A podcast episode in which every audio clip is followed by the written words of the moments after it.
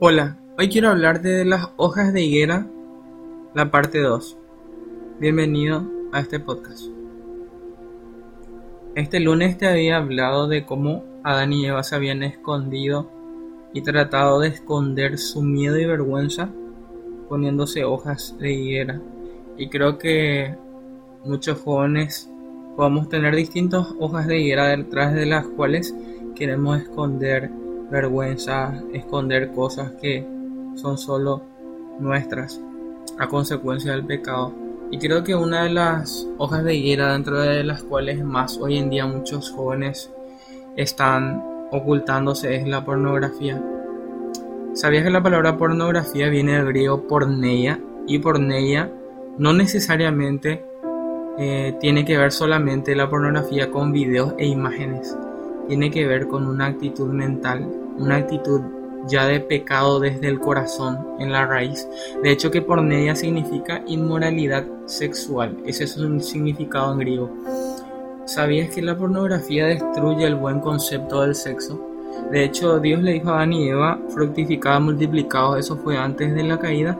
El plan de Dios siempre fue que dentro del ambiente del matrimonio, que tanto Adán y Eva puedan disfrutarse porque eso era el plan de Dios. Y hoy en día Satanás ha corrompido a través de la mente también depravada humana lo que es el sexo. Hoy en día tenemos muchísima gente que están atrapada en esto. Quiero animarte primeramente con un texto de segunda de Timoteo 1.7 que dice muy claramente que no nos ha dado Dios espíritu de cobardía, sino de poder, de amor y de dominio propio. Y es en esta última palabra que me quiero centrar. Dios no te dio un espíritu de cobardía para que digas que nunca vas a poder salir de esto. Yo sé que Dios te puede sacar porque Él te ha dado el poder a través de su Espíritu Santo.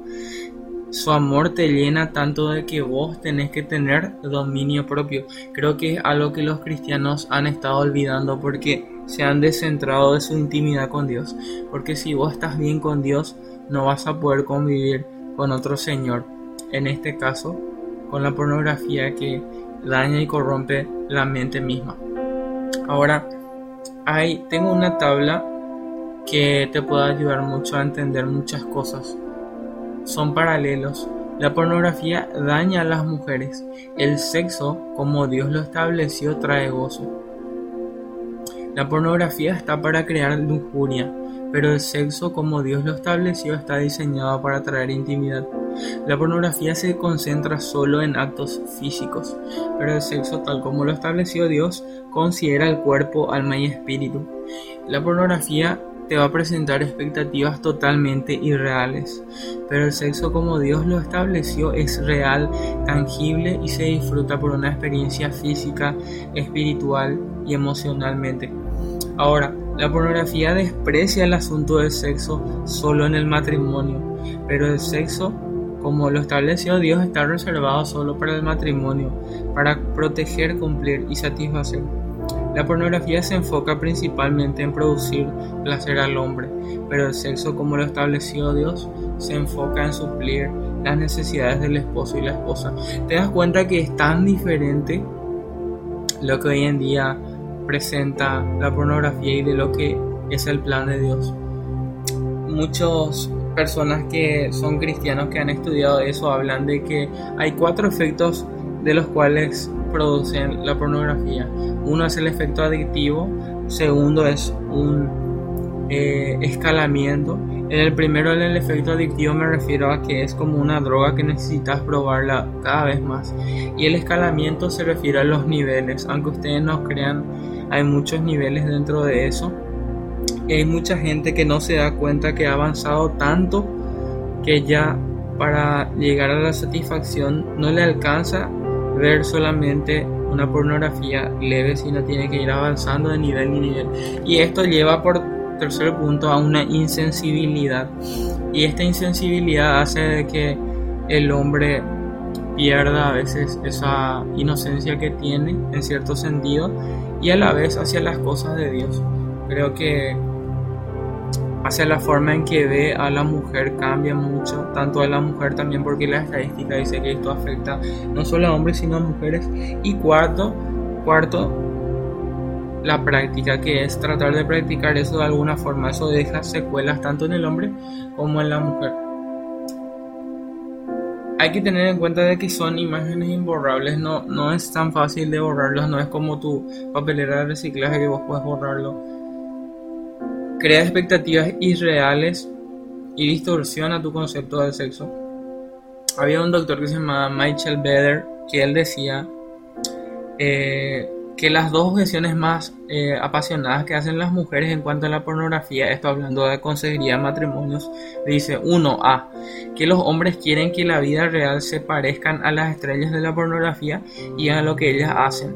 B, que la pornografía refleja el deseo masculino que las mujeres pongan sus cuerpos y su sexualidad al servicio de los hombres.